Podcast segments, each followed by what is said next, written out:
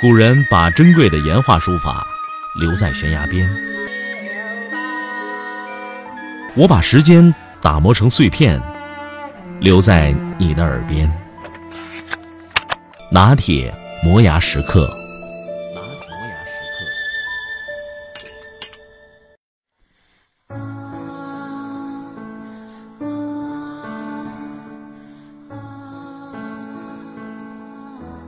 二零一四年十一月三十日，一代围棋巨匠吴清源因过度衰老而平静离世，终年一百岁。人间痛失传奇，但吴先生那为围棋而跳动的精魂却永远不会从这世上消失。棋圣吴清源的一生充满着矛盾因素，黑与白，胜与负，冲突与激烈。单纯与复杂，宗教与世俗，当然，还有战争与和平，中国与日本。但归根到底，他是一名骑士。他曾说：“一百岁后，我也要下棋；两百岁之后，我在宇宙中也要下棋。”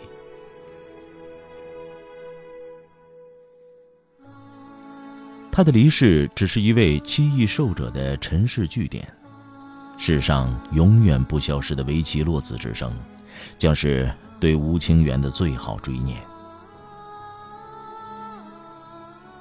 高速列车从新宿站出发，一个小时以后就到了小田园站。跟繁华铺张的东京比起来，二十万人口的小田园市就像一个安静的乡镇。距离车站不远的室内一隅，有一座不起眼的老人院，两三层楼高，空间有些局促。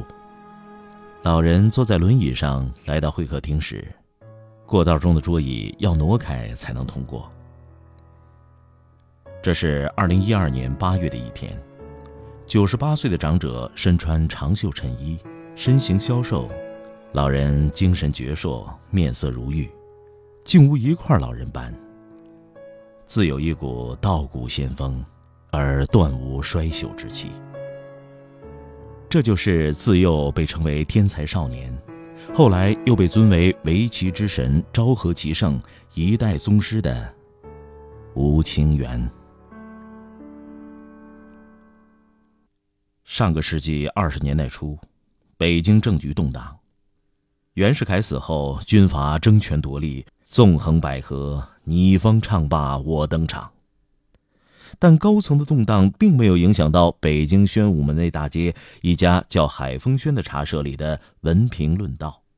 这里集中了当时中国围棋界最顶尖的高手汪云峰、顾水如、刘地怀等人。如果按当时日本棋士的水平来衡量的话，他们有专业三四段水平。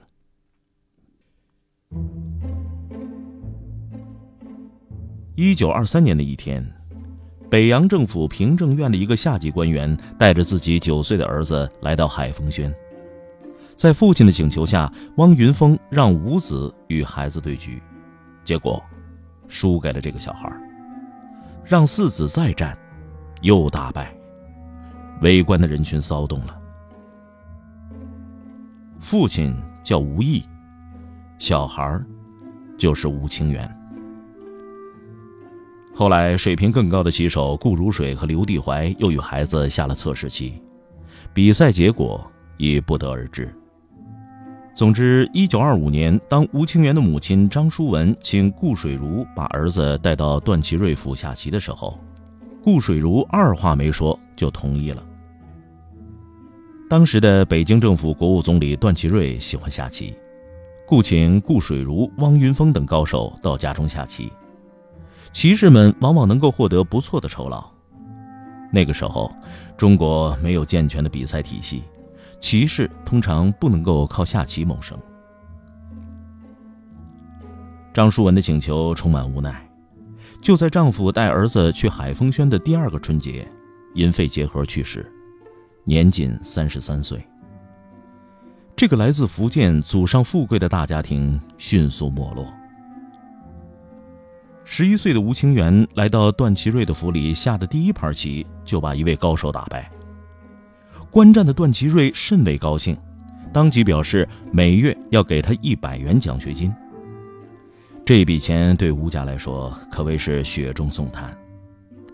当时的中国中学教师的月工资不过五六十元。终于有一天，段祺瑞跟吴清源下了一局。几天以后，北京的晨报报道，段执政一日与吴清源下棋大败，愤然拂袖而起，进入内室。从此，段祺瑞再也不和吴清源下棋。不过，每月一百元钱还是照给，直到一九二六年四月下台。吴清源经常到天安门西侧的中山公园的来金雨轩下棋，屡战屡胜，名字再次登上晨报。天才少年从此名满京城。吴清源第一次把棋子放到棋盘上，那是七岁那年。此前，他和两个哥哥一样，在家整天的诵读四书五经，接受中国传统教育。围棋启蒙老师是父亲吴毅。吴毅在日本留过两年学，当时他把大量精力花在围棋上，经常出入东京的方圆社。后来回国带回的书当中，法律专业的书没有几本，围棋的书倒有几十本，比如《新桃花拳》《本因坊道册》等。吴清源立即显露出天赋和兴趣，进步明显比他两个哥哥快。围棋的学习从早到晚，一只手拿着沉重的棋书，一只手打谱，一会儿手腕累了就换另一只手。后来，吴清源两只手的中指都变形了，有些弯曲。天才少年的大名终于传到了在北京的日本人圈子里。辗转之后，一九二六年的一天，吴清源来到了北京大和俱乐部下棋。第一个对手是在北京经营古玩生意的商人山崎有民。他后来回忆：“清源总是新手攻入要害，我输得心服口服。而我只下了这么一局，就已经意识到少年吴清源是个真正的围棋天才。”山崎有民当时就产生了送吴清源去日本留学的想法。他说。这不仅仅是为了吴清源一个人，同时也是致力于日中友好的一个举措，而且还与日中围棋事业的进步有关。一九二六年八月，岩本勋六段和小山丁四段从日本来到北京，山崎有民专门组织了棋会，吴清源寿三子与岩本对局，赢了。岩本当时在日记当中写道。在日本，能赢吴清源的业余棋士大概找不出一个来。这个少年棋风犀利，是一个非同寻常的天才。如果他能来日本学习围棋，那么成为一名职业高手应该是轻而易举的事情。一年以后，日本棋院五段井上孝平来到北京，总共四局棋，其中井上让二子下了两局。吴清源都以绝对的优势中盘取胜，在让先的两局当中，吴清源则一胜一负。山崎有民将吴清源与井上对局的棋谱寄给了日本著名的棋士赖月现作棋段。赖月看了，用愕然来形容心情，说吴清源的棋与日本幕府时代末期的天才棋士秀策少年时代的棋术有着惊人的相似之处。堪称完美无缺。山崎致信赖月，就是询问送吴清源赴日留学之事。赖月的回复让人鼓舞。为了祈祷，我决心要促成这位少年前来日本，使他成为名留史册的棋士。山崎有民和赖月现作，一个在北京，一个在东京，前后为此通信有五十封之多。在两个人的推动下，日本政界、财界各方人士都动起来。政界里有后来成为首相的全养义，担任过邮政相和内相的望月圭介；财界里有日本棋院创始人大仓喜七郎。赖月找亲中派的全养义，是请他给女婿日本驻中国公使方泽千吉写信，请方泽劝说吴家同意吴清源来日本。同时，吴家对来日本的一事顾虑重重。全养义沉思片刻以后说：“如果真把这么出色的少年接到日本来，以后他打败了所有的日本人怎么办？”啊，这正是我的愿望所在。赖月回答：“为了围棋，也为了促进日中和睦，我愿意这样。”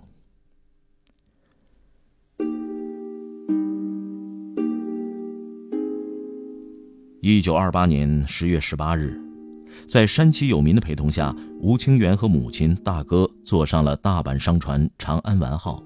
从天津塘沽港出发，最终二十七日到达东京。围棋是一项充满魅力的智力游戏，规则简单，棋子之间没有等级关系，平和之下的战争，静默之下的杀机，精确与模糊，虚无缥缈与锱铢必较，充满着东方的智慧。围棋源于中国。近代则胜于日本。当时中国的顶尖棋手如刘地怀等与日本职业五段下棋，通常要受让两子。十四岁的吴清源刚来到日本的时候，一切顺利。第一盘正式对局，他就赢了小原正美四段。小原是当时日本棋院段位赛的冠军。从第一盘棋到第二年的一九二九年，吴清源一共下了二十二局。十三胜七败两和，其中包括当时日本围棋第一人本因秀坊秀哉的寿良子局，吴清源四目胜。当时日本职业七段被秀哉让良子都经常要输。这局棋以后，秀哉这样评价：黑棋下得堂堂正正，始终没有给白棋以可乘之机，堪称是受良子的经典之局。拿下三局测试棋后，日本棋院正式授予他三段资格。当时在日本，定段是一件非常困难的事，棋手为了升段或者是定段，可谓是以命相搏。接下来，吴清源的战绩让很多人瞠目结舌。一九三四年，刚满二十岁的吴清源升到了六段。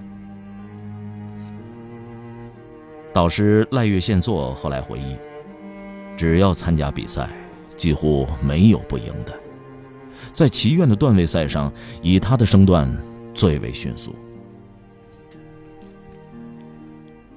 吴清源的风头非但表现在他的成绩上，还表现在他自由奔放的棋风和时有所见的新招上。这给当时保守的日本棋坛注入了一股清新之风。而最能体现吴清源创新精神的是他与队友和好友木谷实共同研讨总结的新布局法，堪称围棋界的一场革命。新布局在社会上得以广泛的传播，是在安永一写的《围棋革命新布局法》一书问世以后，这本书卖了几万本，这在棋书当中是前所未有的销量。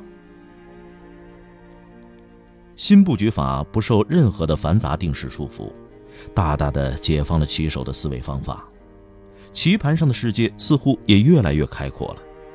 无论在广大业余爱好者还是在职业棋手当中，都流行开来。包括后来独树一帜的宇宙流，都是在这个基础上发展起来的。一九三三年，正当新布局的旋风席卷整个围棋界之时。读卖新闻社制定了日本围棋选手全战的计划。这项棋战的优胜者可以直黑与日本棋界的最大权威本因坊秀哉名人对弈。十六名选手囊括了当时日本的实力最强者。结果最终决胜的时候，吴清源战胜了师兄桥本宇太郎。这次富有传奇色彩的对局，注定要载入围棋史册。十九岁的吴清源前三手就照三三星天元的顺序打了出来。在文化保守的日本棋坛，这些新颖的招法不斥为石破惊天，更有冒犯权威之嫌。行棋过程中，秀哉利用名人特权，多次终止比赛，回去和弟子研究，致使从一九三三年十月十六日开始的对局，直到第二年一月十九日才结束。历时三个月。秀哉后来打出的第一百六十手妙手，究竟是出自本人还是弟子，也充满着猜测和疑问。对局的时候，日本正好策划和挑起了所谓的满洲事件，日中关系日趋危险。当时的报刊都对二人的决斗夸大其词，大肆宣扬，社会关注度飙升，让这盘棋笼罩上了一层日中对抗的火药味儿。最终，秀哉以两目取胜。后来，吴清源的友人曾对他说：“这场棋战输了比赢了好，暗示其危险。”吴清源围棋生涯最浓墨重彩的一笔，是他在近十次、近百局分先的类争十番棋中，将所有的日本一流高手全部击败。因为其残酷性，类争十番棋。被誉为悬崖边上的白刃格斗。一九三九年九月，吴清源和木谷实这对一时无两的年轻骑士，在建长寺的禅房中开始了著名的镰仓十局。这一战先后连绵三年之久，最后以木谷被压低一级而结束。其后的十五年间，吴清源接连再下了九趟十番棋。迎战了日本棋界所有的一流强手，包括藤泽库之助、岩本勋、桥本宇太郎、坂田荣男、高川阁等。升降十番棋前后持续了十七年。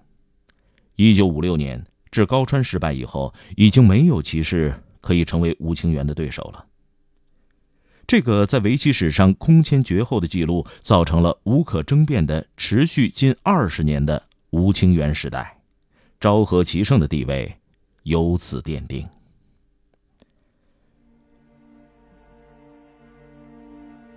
吴清源从小就显示出过人的专注力，导师赖月在他的回忆录中写道：“世人只简单的把他看作天才，而我却对他了解颇多。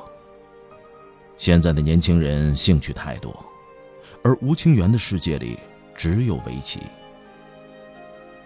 我家的私人医生波多野每个月都要出诊数次。有一天，波多野医生对我说：“不管他什么时候去，总看见吴先生不是坐在棋盘前摆弄围棋，就是在看经书。”一九六一年，吴清源不幸遭遇车祸，留下了严重的后遗症，从此战绩欠佳。日本棋院等为他举行了盛大的隐退仪式。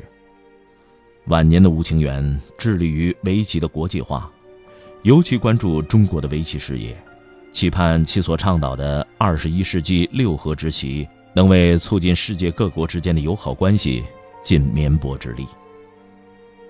所谓二十一世纪六合之棋，与吴清源时常研习的《易经》有莫大的关系。吴清源说。阴阳思想的最高境界是阴和阳的中和，所以围棋的目标也应该是中和。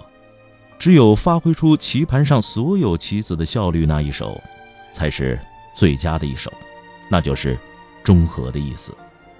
每一手必须是考虑全盘整体的平衡去下，这就是六合之气。另一方面，即使是人生，也要考虑技术和哲学的中和。吴清源说：“我所走过的道路，应该可以说是追求中和的人生吧。”在弟子和家人眼中，吴清源是一个生活特别单纯简朴的人。给他做饭，一年三百六十五天只吃一样，呃，他也不会反对。很多衣服领子都破了，还在穿。对什么东西贵，什么东西便宜这样的生活琐事从来没有感觉。极少与人争论，也没有主动与人交际沟通的愿望。二零零一年，贵阳举办围棋活动，金庸也去了，就住在吴清源旁边的房间。金庸先生很敬仰他，想拜访他，他好像都无所谓，他不知道该跟金庸先生说什么。恰恰是金庸曾说，他最佩服的人，古人是范蠡，今人是吴清源。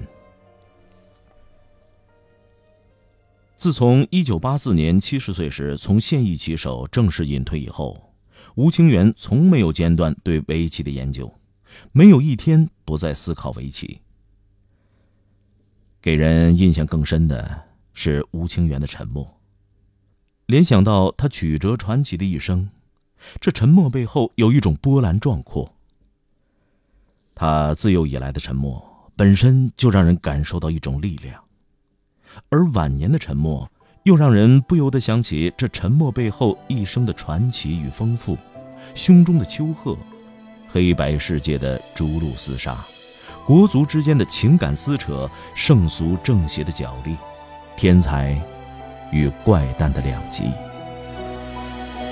唱一首歌，古老的南